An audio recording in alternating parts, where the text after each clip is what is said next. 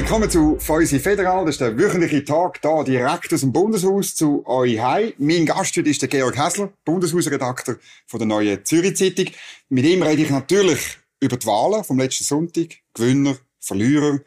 Was passiert in den nächsten vier Jahren? Was ist seine Analyse? Das wollte ich wissen. Und weil er Spezialist ist für Sicherheitspolitik, Geopolitik, müssen wir auch unbedingt über den Konflikt im Nahen Osten reden. Vielleicht über die Hintergründe und was sie für die Schweiz könnten bedeuten.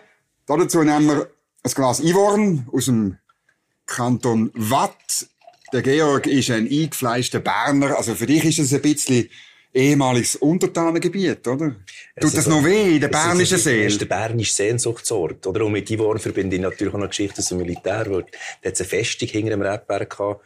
Das war möglicherweise die schönste Artilleriefestung von der Schweiz. Und das Kommandantenzimmer hat so, so wie da im Steffer oder, oder Wand gehabt ja. und eine Badwanne für den Kommandant. Und die Artilleriefestung, also die hat wahrscheinlich irgendwie auf Savoyen über, hat man können Savoyen zurückrollen? Nein, nein, es ist, äh, es ist äh, auf, das, auf die Ebene da hinter, hinter Villeneuve natürlich die Kanone gerichtet. Aha, ja, die grosse okay. Simplonachs sozusagen. Okay, wunderbar. Merci und äh, für den Besuch und zum Wohl. Wir nehmen die Sendung auf am äh, Dienstagmorgen.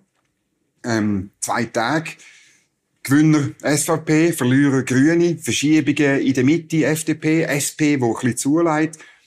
Ähm, die grosse Frage, ist es ein Rechtsrutsch oder ist es, was ist genau passiert? Ja, viele Medien sagen, ja, Rechtsrutsch und jetzt wird's, viele von unseren jetzt nicht ganz so liberalen Freunden sagen, jetzt wird's ganz schlimm, die vier Jahre.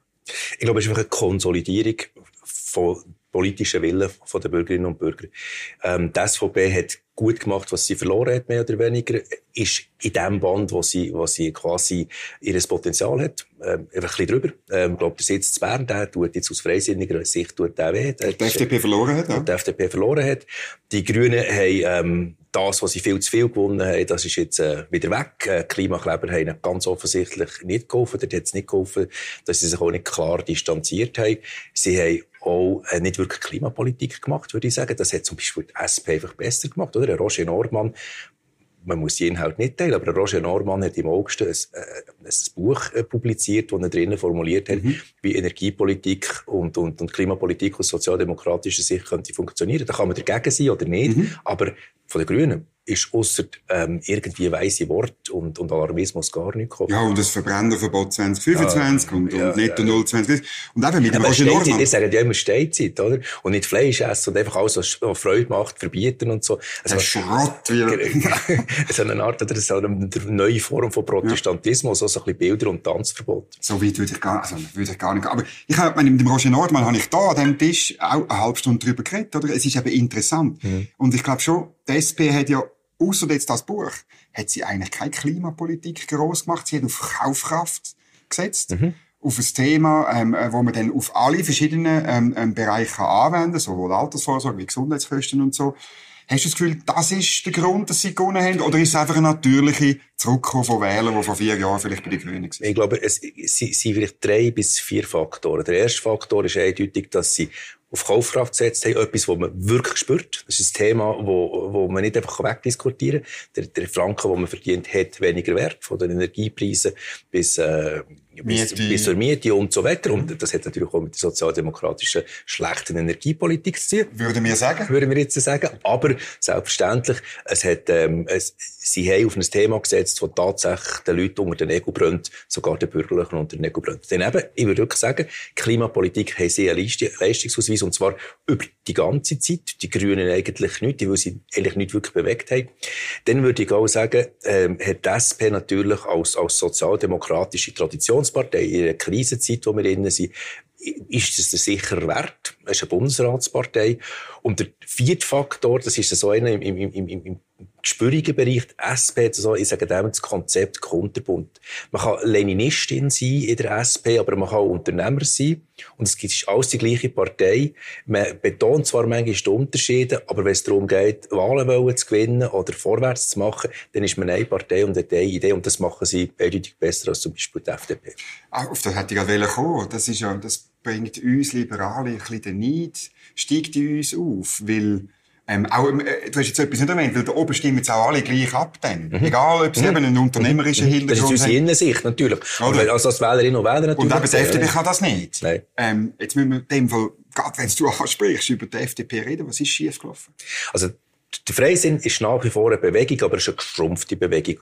Und es ist eigentlich normal, dass der Freisinn immer Flügel hat. Und, und, mhm. und äh, es gibt einen Staatsfreisinn, also Stil Bellinzona oder Stil Bern. Es gibt einen sehr liberalen Freisinn, Stil Lugano. Das Tessin ist dort sehr ausgeprägt. Oder es gibt den Wattländer Freisinn. Und das ist, das ist die Stärke von der Partei, weil es eine Bewegung ist, weil es eigentlich die Schweiz-Bewegung ist. Jetzt ist aber die Partei dermaßen geschrumpft dass ähm, die Flügel einfach auch ein bisschen kleiner geworden sind, auch ein bisschen Flügel geworden sind. Und wenn die natürlich vor allem äh, die, vor allem die, die, die Flügelkämpfe im Vordergrund stehen, gerade hier im Kanton Bern, und man vor allem streitet und Unterschiede innerhalb der Partei ähm, betont, dann ist es einfach relativ schwierig zu verstehen, was wollte die, wollte die FDP genau. Und das Thema ist ein hervorragender Präsident, wo, wo hervorragend gewählt haben, also man hat äh, eine Bestätigung ja, bekommen. Er ist einer, der schwingfest geht, er ist einer, der die mhm. Glück spürt, ist aber auch nicht gescheiden und hat Themen können setzen Aber an der Basis sind die Themen nicht umgesetzt worden, oder? Schon in der Fraktion? Ist, schon in der Fraktion. Einfach ein Beispiel, das mich, das mich wirklich beschäftigt hat, ist, es war Thierry Burkhardt seine Idee ähm, die Militärausgabe auf 1% BIP aufzusetzen bis 2030.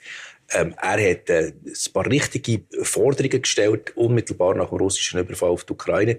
Aber dumm an der Basis hat man das dann wieder so ein bisschen verwässert. Und ein, ein, ein Nationalrat hätte dürfen sagen, eine Veranstaltung, ja, 80-20 lenkt. Und 80-20 ist aus liberaler Sicht einfach keine Lösung. Es ist eine öffentliche Veranstaltung. Es ist eine öffentliche Dann können wir auch sagen, es ist der Beat Waltig. Der Beat Waltig. Ja. Das ehemalige Fraktionschef geht eigentlich nicht. 80-20 ist keine liberale Haltung. Eine äh, liberale Haltung ist immer auf das Maximum gehen. Auch wenn man natürlich jetzt in dieser Frage aus liberaler Sicht äh, so ein Herz in der Brust haben, oder? Finanzpolitische Tugend ist ebenso wichtig Mit wie der FDP-Bundesrätin Keller-Sutter. Absolut, absolut. Also. Aber wenn man eine Idee hat, dann muss man bis zum, zum Ende dafür kämpfen und vielleicht auch lernen verlieren. Ich glaube, der Freisinn muss auch mit seinen Themen lernen mhm. verlieren. Das macht die SVP hervorragend. Die SVP hat immer Forderungen, die sie am Schluss eigentlich verliert, aber sie ist die Partei, die das mhm. vertritt und darum kann sie die auch schlussendlich bei Wahlen auch zulegen ich wollte nicht irgendwie eine philosophische Diskussion vom Zaun reissen, aber hat es nicht auch damit zu tun, dass du halt die Flügel, die du erwähnst in der FDP, die sind teilweise gibt's die auch aufgrund von einer Unklarheit vom liberalen Fundament. Es gibt Flügel in der FDP, wo nicht nur, weißt, ein bisschen staatstragend sind, sondern wo man einfach etatistische Ideen mitträgt. Also wenn man natürlich unter urban versteht, eine Art Verkitaisierung vom Leben, oder? Ja, genau. Dass der Staat, das Familienleben... Von der Wiege bis zur Bahre genau. ist also, der Staat dann ist, das wahrscheinlich, dann ist das wahrscheinlich nicht unbedingt liberal. Dann ist das einfach blau angestrichene Sozialdemokratie. Mhm. Und dann gehen die Leute wahrscheinlich auch lieber zum Original, weil die genau. Äh, sagen, was sie denken und, und setzen um, was sie denken, gerade in der Stadt. Nee, Liberali Liberalismus, Liberalismus braucht immer noch eine Anstrengung, eine bessere Idee zu haben, eine kreativere Idee also, zu haben. Das braucht es auch, wenn du Sozialdemokrat bist. Nur sie machen es, habe ich manchmal das Gefühl. Ja.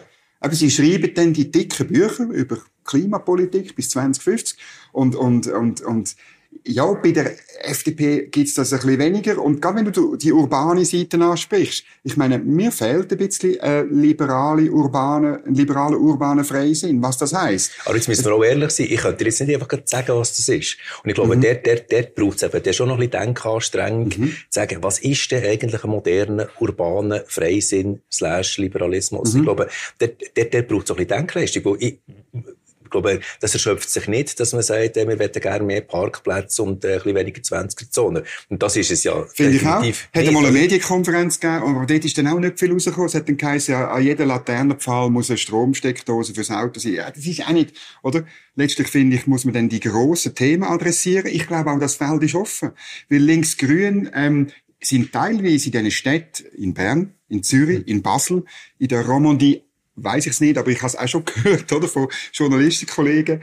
Ähm, die linksgrüne Politik ist derart extrem und geht ins Sektiererische über, dass man durchaus mit ein bisschen Hirnarbeit, das könnte, ich würde das einfach nicht aufgeben. Man muss Nein, man darf es unbedingt nicht aufgehen. Und das fängt da eben, das fängt in den Schulkommissionen angeht, mhm. um die Quartierleisten. Und mhm. es geht darum, dass man sich eben noch aktiv und beteiligt. Raumplanung, oder? Um Raumplanung zum oder Beispiel. Ich meine, eine, eine, eine, eine freisinnige Raumplanung in der Stadt wäre natürlich, bauen in die Höhe zum Beispiel, oder? Selbstverständlich. Mehr, mehr, mehr Wohnraum ermöglichen, nicht in die Breite, wir wollen das Land nicht verschandeln. Und die Städte sind ja eh schon die Breite rausgebaut, oder? Ähm, aber in die Höhe zum Beispiel. Ähm, Städterische, mehr, mehr, mehr Urbanismus in der Stadt. Also städtischere ja. Städte, oder? Wir ja. haben ja so ein bisschen, die Quartiere werden immer mehr so ja. zu Dörfern, so zu, oder es ist ja sehr konservativ, das, das links-grüne Weltbild. Oder das man, auch. man hat sein Gärtchen, man ist eigentlich... Sein Einfamilienhäuschen. Fast sein Einfamilienhäuschen mhm. und so. Quartier, es, ist extrem, es ist extrem konservativ, eigentlich, Furchtbar. das Weltbild. Und, und, äh, Steinzeit. Ich würde jetzt sagen Steinzeit, ich würde jetzt sagen, so ein bisschen Biedermeier, so ein bisschen ja, ja. linksgrüne Biedermeier. rückwärts. Genau, einfach rückwärts. Und ich glaube, urbanere Städte, das wäre ein rechtsliberales Programm. Aber das ist jetzt im Moment noch ein Schlagwort und das sollte man sich selbstkritisch zugeben. Und also, wir zwei sind Journalisten, wir beobachten, was andere schaffen. Das ist ja, genau, das ist unsere, unsere, unsere, unsere Rolle, oder? Unsere, unsere privilegierte Rolle. Aber was ich muss sagen, oder? Ein Thema ist natürlich schon da. Gerade die Stadt Bern. Ich meine, bei aller Kritik an Linksgrün, es ist natürlich schon sehr angenehm, hier zu wohnen. Die Stadt, äh, hat, macht eigentlich, die Stadt ist, ist, sehr gut möbliert, buchstäblich, mit roten Stühlen überall. Man kann herhocken, ein bisschen nachdenken, oder, und dann zum nächsten. Machst du das etwa? Dann machen das etwa. Sicher, es, es, es, es, lohnt sich manchmal, Sicher. ein bisschen nachzudenken. Genau. Also jetzt regnet es für uns, aber wenn es schön ist, ich verspreche euch, ich werde in so einem Stuhl von der Stadt Bern sitzen, obwohl ich da kein Ursula Weissstuhl, sozusagen. Das sind Ursula Weissstuhl, genau. das ist die ehemalige Gemeinderätin, so heisst die Exekutiven in Bern. Aber jetzt nochmal zu der Und Wahl. Fraktionspräsidentin von der SP im Nationalrat. Genau, genau. Jetzt ähm, haben wir die FDP ein bisschen abgehandelt, wir müssen noch über die Mitte reden, weil die Mitte hat ganz knapp in Prozent und eben auch in Sitz die FDP überrollt im Nationalrat. Ständerat ist noch offen, werden wir sehen. Dort gibt es auch ein Kopf-an-Kopf-Rennen. Ähm, was ist deine Analyse? Was hat die Mitte wirklich geschafft? Also, für was steht Mitte genau? Also es ist ja nicht einmal irgendwie eine historische Anbindung an die Idee von einer Zentrumspartei oder so, sondern es ist einfach mal ein Begriff Mitte und so eine, so eine Art äh, äh ein umhaftes Logo irgendwie und Inhalt, inhaltsbefreit. Wir, wir Inhalt. halten die Schweiz zusammen, wir sind gegen Polarisierung. Ähm, und wir machen irgendetwas, nicht was, gegen Kosten, gegen Kostenexplosion im Gesundheitswesen. Klingt wahnsinnig gut, aber ähm, es ist schlussendlich einfach Geld ausgeben auf der linken und auf der rechten Seite. Das ist die eine Ebene und die andere Ebene ist, es, oder ich glaube, in der Analyse muss man noch einen Schritt zurückgehen. Gerade aus einer liberalen Sicht, es tut weh. Man kann das nicht wegdiskutieren, dass die jetzt Satz mehr haben. Es, ist, es geht manchmal auch um eine gewisse Symbolik die FDP ähm, hat gekämpft, aber sie hat vielleicht an gewissen Orten einfach schlicht zu wenig gekämpft. Darum hat man jetzt das jetzt weniger. Und das muss anspornen, besser zu sein als die Mitte. Und die FDP hat wenigstens Inhalt. Und bei der Mitte vermisse ich das im Moment noch ein bisschen. Oder meine, gewonnen haben sie unter anderem, dass sie eine riesige Abstimmungsliste äh, haben geschickt, wo eigentlich jeder, der noch irgendwie ein bisschen ähm, eine Idee politisch hatte, hat auch noch können kandidieren Und so hat man einfach überall ein bisschen Promille-Optimierung, ist eine Promille-Optimierung, oder? Also nicht so wie ja, wir, aber es ist eine Promille-Optimierung eigentlich. Und mit Algorithmen und, und, und Präsenz sein und so. Und wir verwässern auch vom politischen Programm. Jetzt müssen wir schauen, was kommt. Es ist natürlich, es, ich argumentiere auch aus dem Schmerz raus jetzt natürlich. Wir zu. machen Schmerzverarbeitung. Wir machen Schmerzverarbeitung, und zwar verbal und nicht primär genau. mit, mit dem Einwurm. Das genau. wäre schade. Aber ich glaube, ich, ich, ich glaube, es macht einem auch ein bisschen ratlos. Und es zeigt, es ist irgendwo etwas Schlaues, weiß nicht, wer gesagt hat, man hat eigentlich jetzt die SP und die SVP plus noch eine dritte Polpartei irgendwo in der Mitte. Die haben Kulturkampf miteinander. Die haben einen Kulturkampf miteinander. Und Donnerwetter, die richtige Kulturkampf, der muss doch von den radikalen Freisinnigen kommen. So, für das auch nochmal zu sagen. Ja, der, der ist halt inexistent gewesen, oder? Der ist inexistent. Ich meine, der Gerhard Pfister denkt in diesen Kategorien. Wer die Elefantenrunde gesehen und nur schon seine Körperhaltung gegenüber dem Thierry Burkhardt, das ist, Darum tut es so weh. Darum tut so weh. Oder? oder? Die Hülle, die Hülle ist äh, nichts sagen, aber, aber, aber der, aber der äh, Gerhard Pfister, und darum, also darum habe ich auch grossen Respekt vor ihm. Gerhard Pfister ist ein alter Kulturkämpfer. Und jawohl, Pfister 1, ähm, Freisinn 0 in dieser Aber Runde. glaubst du nicht, ich meine, äh, ich, ich teile die Analyse, Inhalt ist nicht viel. Äh, in der Legislatur hat man sich sehr oft links äh, angebiedert. Ähm, in der Arena hat der Gerhard Pfister gesagt, man dürfen also 40 Prozent mit links stimmen. Äh, das war die Reaktion auf einen Artikel von mir, wo man eingeblendet hat vor der Wahlen. Ich glaube, es sind mehr als 40 Prozent, aber das können wir jetzt nicht nachprüfen. Ähm, aber irgendwann muss er liefern. Irgendwann muss er dann schon mehr liefern als bis jetzt. Ich bin dann gespannt, was kommt. Und es sind teilweise, ich denke jetzt gerade an den Kanton Luzern, ist ein Entlebucher gewählt worden, bodenständig und so. Ich glaube, in dieser Nationalratsfraktion gibt es auch Leute, die den Linkskurs nicht mehr ewig mitmachen. Wenn sie dann wieder mal heim müssen und müssen erzählen, mhm, mhm. für was sie da alles gestimmt haben. Für Prämienverbilligungen 5 Milliarden und irgendwie so, oder? Ähm, und, und für andere Anliegen, für, ich meine, ein, ein, ein Lorenz Hess hat eine Motion eingereicht für eine Lohnpolizei, oder? Ähm, er gibt sich immer so konservativ da im Band. Also, weißt du, wenn das einmal auskommt. Die Frage ist, also ich glaube, die, Kernfrage ist, wie viel CVP steckt noch eigentlich in der Mitte? Kein. Aber es ist schon vorher, weißt du, jetzt, ich komme aus dem Milieu. Ich sage dir schon vorher, ist ja eigentlich die CVP, darum ist es gar nicht so eine Wette vom Gerhard Pfister. Die CVP hat das C schon lange verloren, sie jetzt einfach noch im Namen trägt. Und dann hast du als neuer Präsident zwei Varianten. Back to the roots oder vorwärts ist Nirvana, sage ich jetzt mal, oder? Aber das, der Gerhard Pfister verbindet ja eigentlich alles in sich. Er ist eigentlich ein katholisch-konservativer, bei allem Respekt, ein katholisch-konservativer, ja. hat jetzt aber quasi die Hüllen um sich, um sich, um, um sich gelegt. Und die Frage ist, bleibt, bleibt der Kern, der Nukleus katholisch-konservativ, bleibt der erhalten? Oder das hat ja auch so mit einem gewissen Moralismus zu tun, wo dann er auch sehr schnell mit den linken Konservativen irgendwie etwas zu tun hat.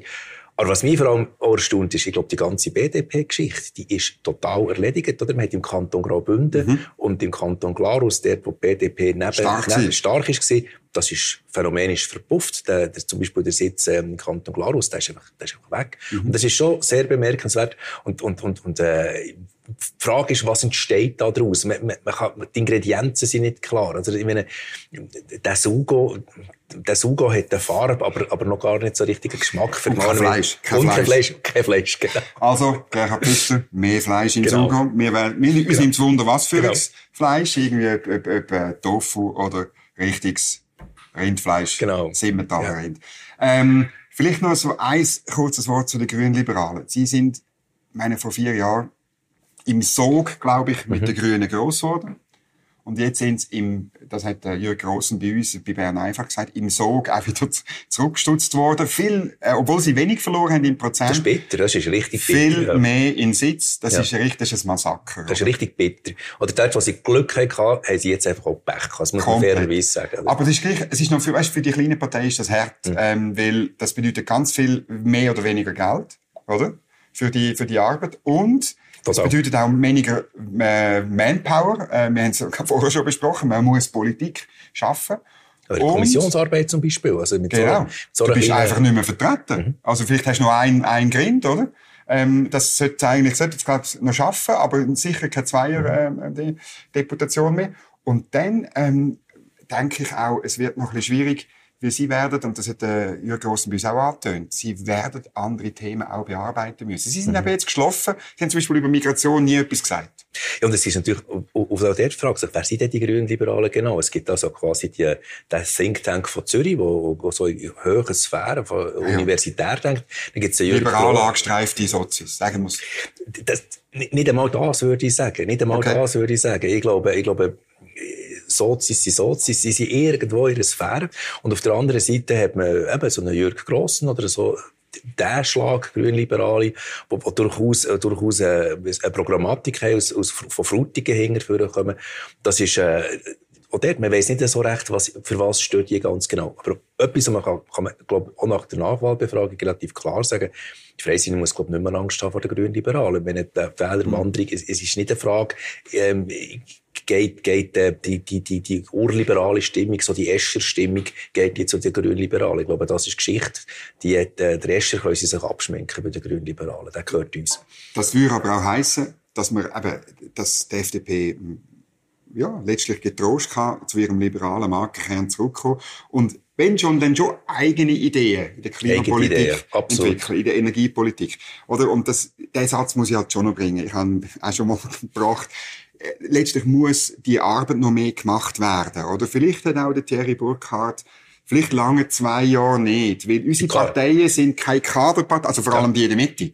In der SP und in der SVP funktioniert das ja noch eher, dass die Spitze den Durchgriff hat, aber weder in der Mitte noch bei der FDP funktioniert das. Es braucht wahnsinnig viel Zeit, bis du bei einem Thema wirklich ähm, deine Leute hinter dir geschart Ja, hast. überzeugt hast auch. Mit ihnen geredet hast, äh, durch, durchgedrungen bist. Ja. Und das kannst, das, das in zwei Jahren extrem kurz, und vor allem in einer Zeit, wo, wo wir Krise, eine Krise nach der anderen, Krieg, ähm, Thierry Burkhardt ist ja nicht nur Parteipräsident, sondern auch Ständerat und hat hinter der Kulisse relativ viel gemacht, auch einfach für das Land, also als, als, Mhm. als, als, als Politiker. Und ich glaube, ich glaube, zwei Jahre sind, sind, Mhm. sind wahnsinnig knapp und da muss man vielleicht auch eine, eine Führungscrew um sich scharen, ein bisschen spüren, mit wem kann man, mit wem kann man nicht, dass man wirklich durchdringt, oder? Dass man auch überall her kann gehen, mit allen wirklich das Gespräch Mhm. gefunden hat. Du hast den Krieg erwähnt, das ist ein brillanter Übergang, weil jetzt müssen wir über den 7. Oktober und was das bedeutet bei uns reden. Ähm, ich, ich, ich bin unterwegs gewesen im, im, im Wald, im Emmental, und da sind die ersten Nachrichten gekommen. Ich habe so, ich habe es zuerst gar nicht richtig geglaubt, was da passiert. Und es ist ein unglaublicher Angriff von der Hamas auf, auf ähm, Siedlungen, also äh, Aber nicht Siedlungen, Ortschaften. Siedlungen im schweizerischen Sinne. Genau. Also genau. nicht, nicht Aber ist, Siedlungen ist, ist in diesem Kontext extrem wichtig, ist oder? komplett falsch. Also ich würde am liebsten nochmal anfangen, aber da wir nicht schneiden, tun ich es jetzt einfach Genau, aber das- korrigieren. Nein, es sind, es sind, äh, ja, es sind Kibbutzim, es sind Ortschaften, Dörfer, äh, kleine Städte oder Mhm. mittlere Städte, durchaus. Ähm, zu Land, zu Wasser und der Luft, ein koordinierter Angriff. Und ich will nur über den Hintergrund reden. Äh, viele sagen, und es nimmt mich wunder, ob du das auch würdest betonen, so einen Angriff kann die Hamas nicht machen, ohne Unterstützung vom Iran und oder von anderen Mächten. Was und oder du? von anderen Mächten. Ich glaube, es ist ein ganzes Konglomerat. Also, erstens einmal ist es, ist es, oder das Phänomen ist, es ist ein Terrorakt, es ist ein Pogrom in der Wirkung. Wirklich eine, eine Barbarei. Äh, wir Hetzjagd auf, auf zivile Menschen. auf zivile Pogrom Menschen. ist- Und, und ja. Pogrom wirklich im, im, im, im, im, Klassischen. im klassischen Sinn, so Ja. wie Kosaken auf, auf die jüdischen Dörfer losgegangen Mhm. sind ähm, in, in, Osteuropa. Also es ist wirklich, geht tief in die Geschichte zurück. Von der Wirkung her ist es wirklich Terror. Und auf der anderen Seite ist es, äh, ist eine moderne Multi-Domain-Operation gewesen, oder? Äh, am Boden, aus der Luft, äh, Luftangriffe, alles synchron vom Meer her, ähm, extrem gut geplant. Mit äh, Raketen mit Raketen. Und im Informationsraum. Im, und vor allem auch im Informationsraum. Und sie haben vorher haben sie die Sensoren von Israel ausgeschaltet. Und, also, eben, es ist, Lehrbuchmässig. äh, Also- äh, brutalerweise lehrbuchmässig. Und ich glaube, das ist das, was einem auch so ein bisschen sprachlos lässt. Man hat auf der einen Seite die Barbarei und auf der anderen Seite das, und jetzt kann man das Wort mal brauchen, das Ausgeklügelte, das ist ja ein Nazi-Wort eigentlich, das die Nazi immer braucht, Ausgeklügelte ähm, ähm, ähm, Multi-Domain-Operation. Ich glaube, das Päckchen, das ist mal das erste Mal äh, als Fakt erschreckend. Dass man das kann planen und vor allem üben, das muss man einexerzieren, dass das synchron so klappt, dass das ähm, vielleicht der beste Nachrichtendienste von der Welt, dem Shin Bet und dem Mossad nicht aufgefallen ist, mit ihrer ganzen Sensorik, das ist ein riesen Fragezeichen. Und jetzt kann man da rein interpretieren, gut, sie haben äh, Kommunikationswege nicht im, im, im quasi im, äh, im Cyber- und im äh, elektromagnetischen Raum gemacht, wo, man, wo die Israelis sehr gut sind, eigentlich alles können abfahren äh, Kommunikation ist offensichtlich mit, mit, mit, mit Meldeläufer. mit Meldeläufer und Papier gelaufen. Das ist die eine Ebene. Ähm, sie haben das Tunnelsystem, sie haben sich eingraben und, und, und ähm, ich will die Analogie zu den Schweizer Festungen nicht machen, aber das ist, äh, das geht einfach nicht, mir weh. Ähm, aber sie haben sich eingraben, sie, sie sind unter Tag ähm, und, und haben, haben dort sich auch quasi im Zugriff quasi aus, aus, aus der Sensorik aus der Luft können entziehen. Und dann muss man davon ausgehen, dass ähm, ehemalige IS-Kämpfer, die nachdem der IS zerschlagen worden ist, irgendwo eine Rolle müssen spielen. Die sind ja sehr viel im, im Norden von Ägypten hat es recht viele IS-Kämpfer am Schluss.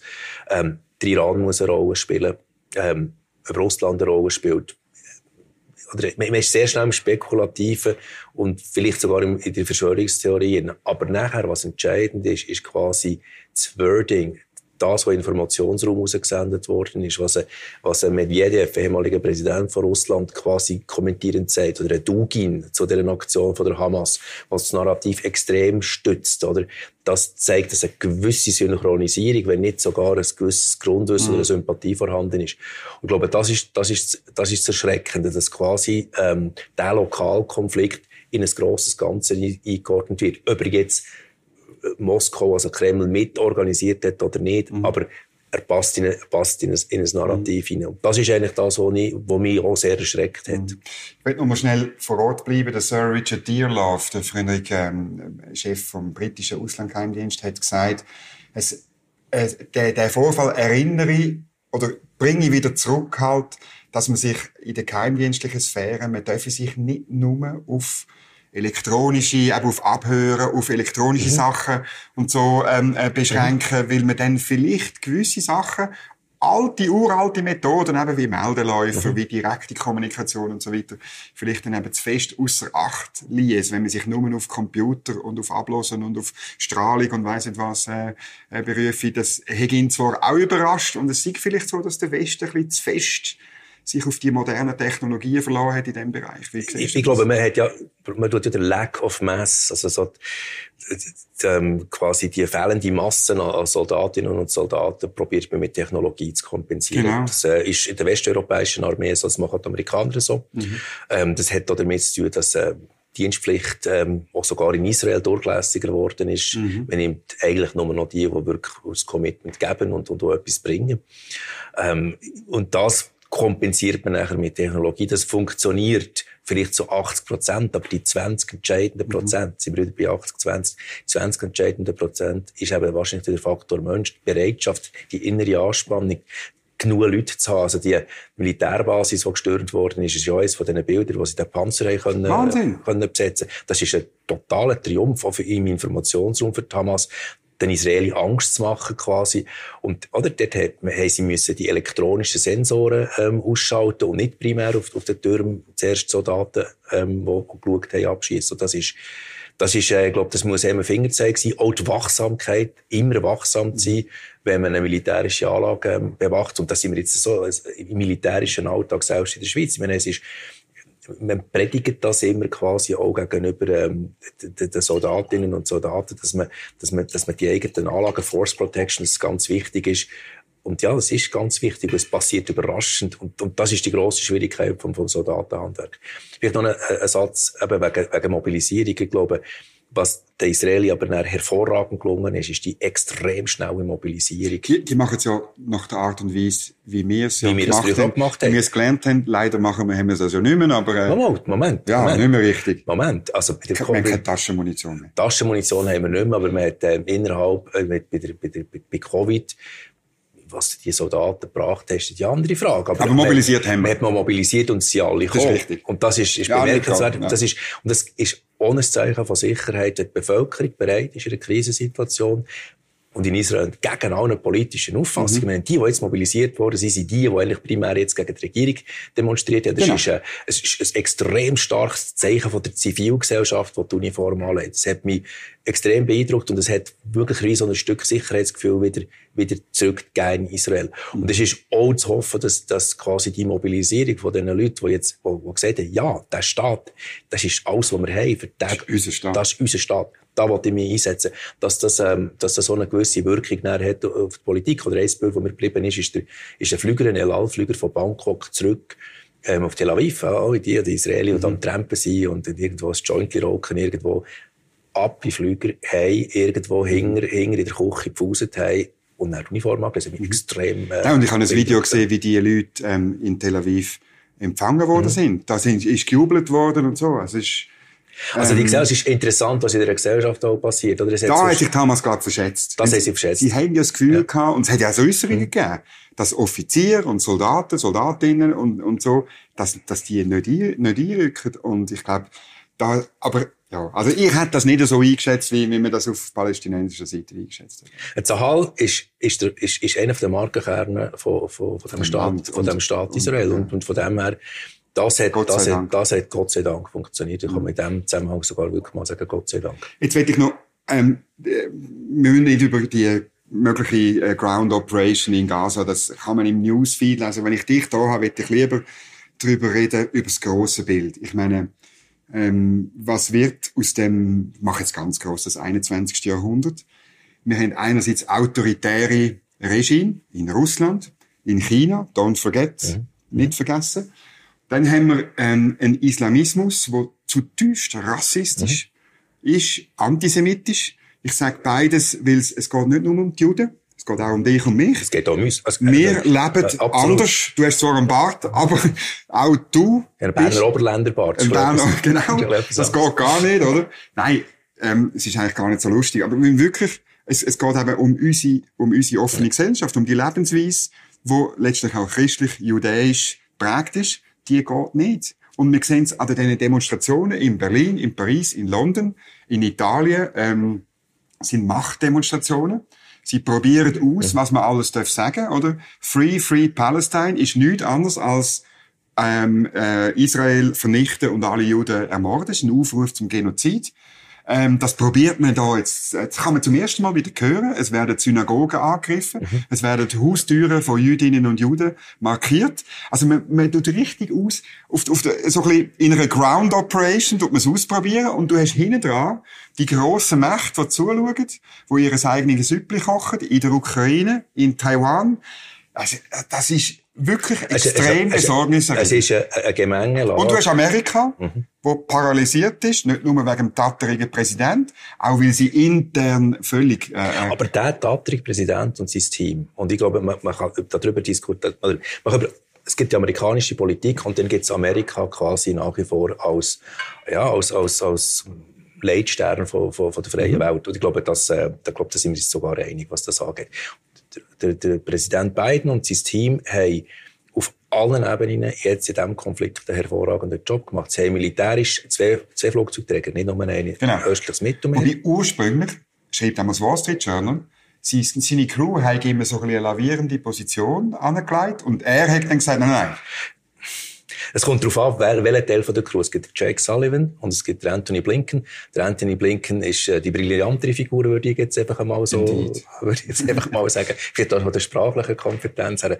Also, es hat, es hat eine klare militärische Antwort gegeben. Zwei Flugzeugträger. Der Ike, also der, äh, Carrier Strike Group, äh, Eisenhower, ist noch nicht. Die ist auf dem Weg von Norfolk. Aber es sind zwei Träger, die eine klare Warnung geben an staatliche Akteure, dass der Konflikt nicht ähm, sich ausweitet. Es geht dort auch um die israelische Atombombe, oder? Die Angst, dass Israel, äh, wenn die Iraner wieder eingreifen, quasi nuklear würde antworten. Mhm. Da hat, hat Amerika klar gesagt, das machen wir mit, mit, mit den, mit den, mit den so Carrier Strike Groups. Das ist die eine Ebene.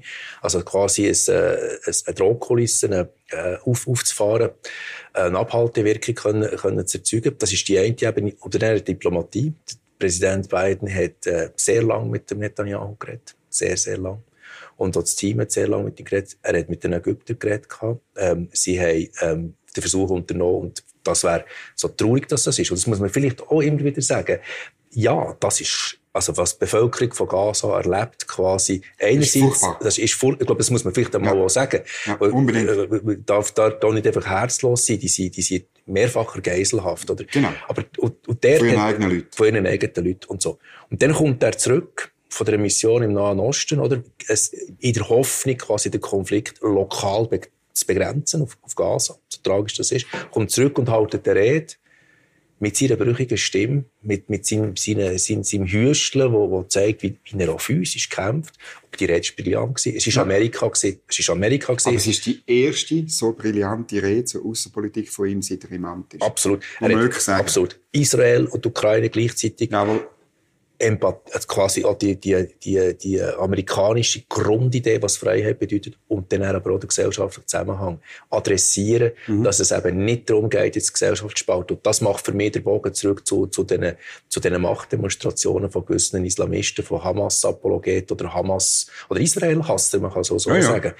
Oder? Das, ich glaube, er hat, hat dort eine unglaubliche Klammer noch um die amerikanische Gesellschaft gelegt und das muss uns auch gelingen. Wenn es nämlich gelingt, dass die, die, die Israel-Hasser quasi keine Gesellschaft nicht treiben, dass man quasi kann sagen, ihr seid ja alle zusammen islamophob, dann, genau. dann ist das einer von denen, ist das, ist das, ist das ein Sieg eigentlich von diesen autoritären Mächten unseren offenen mhm. Gesellschaften gegenüber. Und wir müssen als offene Gesellschaften äh, darüber reden, was heisst es eigentlich, zu der offenen Gesellschaft zu schauen, ist, äh, zur offenen Gesellschaft zu schauen, dass man solidarisiert mit Leuten, die eigentlich die eigenen Werte, ähm, die wir selber haben, ähm, mit den Füßen treten, oder heisst das auch, oder heisst das auch, dass man sich mit dem wirklich echt kritisch auseinandersetzt, sich Diskussionen stellt, die wehtun, vielleicht auch manchmal interveniert und etwas sagt, wo man nachher der Einzige ist im Raum, wo ein bisschen, wo, wo, wo, ein bisschen ja, die Jam die Ecke sollte, weil das gesellschaftlich nicht so richtig passt.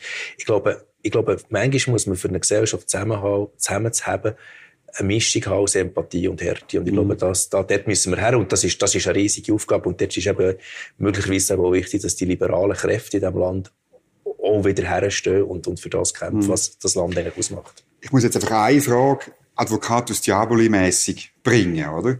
Weil es gibt viele Leute, auch in dem Land, und zwar sowohl rechts wie links, die sagen, ja, die USA als Weltpolizist, das ist ein riesiger Skandal. Die tun überall reinmischen. Die haben irgendwie 800 Basen oder äh, auf der ganzen Welt. Und das geht doch, das geht doch nicht. Und wir müssen uns von dieser Umklammerung, von dem Moloch Amerika lösen.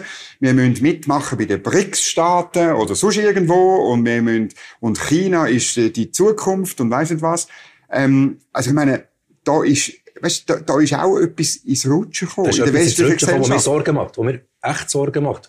Wo auch im, im, im, im gut bürgerlichen Milieu ja. hier in der Schweiz zurückrutschen ja, ist. Im Aussendepartement EDA hörst du so Leute? Im Aussendepartement EDA hört man solche Leute. Und das ist eben nicht ein SVP-Symptom oder, oder so, sondern es ist, es ist äh, weit, weit verbreitet. Da treffen sich äh, Horseshoe-mässig ähm, Kräfte, die sich, die sich, die sich am Schluss einig sind, wir sind wir sind gegen die USA und darum können wir rechtfertigen, können wir, können wir quasi auch ein, bisschen, auch ein bisschen die Hamas auch ein bisschen verstehen und wir können auch ein bisschen Russland ein bisschen verstehen. Nein, es gibt und China. Nichts. Und China, selbstverständlich, der, der grosse Elefant im Raum oder der grosse Panda-Bär im Raum. N nein, nicht wirklich, oder? Und, und die gleichen Leute, die irgendwie jetzt äh, sich wahnsinnig betroffen fühlen und, und die Hamas äh, irgendwo nicht mehr verstehen. Ja, und China mit den Uiguren. Ich meine, es passt alles nicht zusammen. Und mit Hongkong. Und, und, und mit Hongkong. Ja, und möglicherweise Taiwan. Und möglicherweise Taiwan. Eine funktionierende Demokratie. Eine funktionierende. Demokratie, ähm, weit weg von hier, wo, wo ernsthaft in Gefahr ist. Und ich glaube, der gemeinsame Nenner Demokratie, mit allen Schattierungen, mit allen Schattierungen, ich glaube, das, das, das, das eint uns, das eint uns transatlantisch. Mhm. Und darum, darum sage ich, ja, ich bin ein Transatlantiker. Ja, und ich habe, ich, ich, ähm, habe letztens ein Gespräch gelost von der Barry Weiss, einer bekannten Journalistin in den USA, mhm. früher ähm, New mhm. York Times, jetzt hat sie ihr mhm. eigenes Ding. Mhm. Und es ist, so, es ist eigentlich relativ banal. Jede Art von Weltordnung, wo Amerika nicht der Weltpolizist ist. Nehmen wir das Wort, wo die Gegner von den USA jeweils bringen, oder? Wo ich eigentlich sonst nicht gerne bin. Das aber auch nicht gerne. Aber jetzt, wenn, nehmen wir mal an, die USA ist nicht der Weltpolizist. Und irgendjemand anderer, Russland, China, whatever, muss ich dir einfach sagen, jede andere Weltordnung ist unsicher, sie ist gefährdet, die Grundlagen für unsere Gesellschaft und sie gefährdet vor allem auch die wirtschaftliche die wirtschaftliche Globalisierung, die Marktwirtschaft, der Handel, wo dir und mir äh, Wohlstand so, äh, sorgt, aber auch der Chinesin und dem Chines wohl für Wohlstand sorgt, ähm, Indonesier, mhm. auch, auch, wenn wir es noch besser will machen, auch der Afrikaner ähm, und so weiter. Also wo die Grundlage ist, damit die Welt letztlich Armut kann bekämpfen, Leute kann zu Wohlstand, Unternehmerinnen und Unternehmer kann belohnen, wenn sie etwas gut machen. Meritokratie. Oder? Meritokratie. Also am Schluss ich, man kann das blöd finden, dass ein Land so übermächtig ist. Das kann man auch kritisieren. Aber, äh, Die Debatte ja... gibt's ja. Aber am Schluss müssen wir Gott froh sein drum. Der Unterschied zwischen China, Russland, dem Päckchen im Iran und den USA, Großbritannien uns ist, wir kritisieren die USA und wir kritisieren ja. unser eigenes System. Wir schauen her, wenn, wenn man im Kampf gegen Terror, und das ist übrigens eine sehr gute Aussage von Biden, wo er quasi den Krieg gegen Terror kritisiert hat und die Israelis gesagt hat, macht nicht den gleichen Fehler wie wir. Oder in den USA selber hat man Guantanamo kritisiert, man hat in den USA selber die, die, die Foltermethoden mhm. kritisiert. In Israel selber, die grösste Kritik in Israel kommt von den ja, Israelis ja. selber. Wenn man Israel kritische Argumente finden dann, muss man nicht Hamas-Karten lesen, sondern es Haaretz. Haaretz, dann lässt man Haaretz. Muss man sagen, ist die, die wichtigste äh, Links, Mitte-Links-Zeitung. Mitte-Links-Zeitung von, von, von Israel. Ja. Das ist, äh, wenn man will Argumente Gibt's gerade auch in Englisch, oder? Gibt's auch in Englisch, ja, ja gibt's auch in Englisch. Oder Tamira Hass, das ist äh, eine Journalistin gewesen.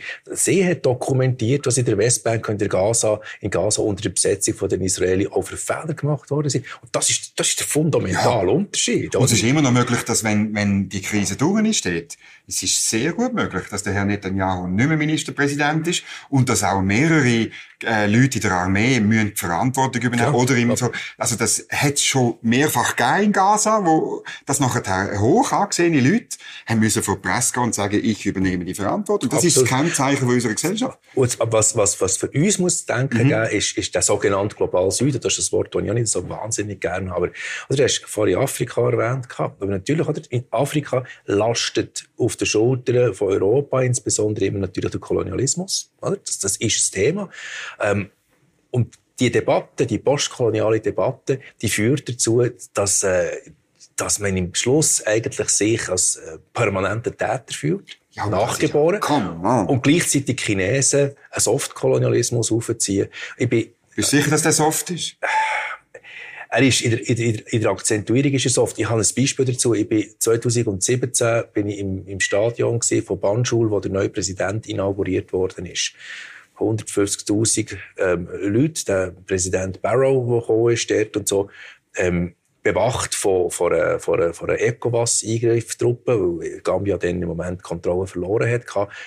Der Xi Jinping ist gekommen. Der Xi Jinping hat sich nicht von Chinesen oder von Söldnern bewachen sondern von nigerianischen Spezialeinheiten von ECOWAS. Sehr eindrücklich gewesen, sehr, ist dabei gewesen. Und der britische, von der, von der europäischen niemand gekommen, der britische ah. Botschafter, und der ist mit Söldnern gekommen. Und das hat mich, das hat mich beelendet und beschäftigt, weil ich das Gefühl hatte, das, ist, das sind Bilder, die man evoziert. Auch wenn man das vielleicht gar nicht überlegt, aber es sind Bilder, die man ja, evoziert. wo der Bauch von denen, die genau. es gesehen haben, das Bild das ist, voll anspielt. Voll, voll anspielt. Dass äh, die Chinesen nirgends voll haben angefangen zuschlagen hinter den Kulissen und so, mhm. äh, ist, ist die andere Geschichte. Ich, ich glaube, ich glaube, ich glaube, dort, dort sind wir im Verlieren. Im globalen Süden sind wir im Verlieren. Hat auch zu tun damit, oder wir müssen Jetzt sind wir halt wieder ein bisschen, auch bei den Wahlen, mehr Liberalen, die für die offene Gesellschaft eintreten, für eine Gesellschaft von der Chancen, die Meritokratie mhm. von der Leistung, die ja. belohnt wird, auch von der Offenheit, wo ja. Träume und Talent ausgelebt werden können. Oder? Ja, wo man vom Wettbewerb, vom, vom Wettbewerb von den Ideen. Ja. Oder? Wir müssen wieder auch, auch auf, auf, auf der weltweiten Skala, wir müssen für das kämpfen, wir müssen für das einstehen. Das Amerika ist der wichtigste Verbündete in dem. Großbritannien ist die wichtigste. Post-Brexit, Großbritannien hat mehr für die Sicherheit ja, von Europa gemacht als die natürlich. ganze EU zusammen. Das du bringst jetzt noch die EU ins Spiel. Ja, die EU ja, kannst du für das nicht brauchen. Tut mir leid. Tun wir das, tun wir das fast nicht ganz auf, da müssten wir, müssten wir wahrscheinlich eine halbe Stunde reden. Genau. Aber, aber, Großbritannien, UK hat in der ganzen Ukraine-Auseinandersetzung so viel mehr gemacht ja. für die Sicherheit von Europa. Da kann, kann ja. Deutschland und Frankreich und die EU können zusammenpacken. Mhm. Und das ist, das ist einfach bemerkenswert. Es geht eben nicht darum, dass man ähm, ein grosses Wort ähm, über europäische Integration verliert. Manchmal muss man einfach auch etwas machen. Mhm. Und das ist auch liberal. Einfach etwas mal machen. Und die Briten haben äh, sehr viel gemacht für die Freiheit von den Ukrainer und für die Sicherheit von Europa. Das ist ein wunderbares Schlusswort. Und irgendwann tun wir das sicher noch diskutieren. Georg Häsler, merci für den Besuch. It was a pleasure. Und alles Gute. Wenn euch das Gespräch gefallen hat, lasst einen Daumen da, kommentieren, ähm, es weiterempfehlen. Und wenn ihr ein Feedback habt, schreibt an mich dominik.feusi.nebelspalter.ch.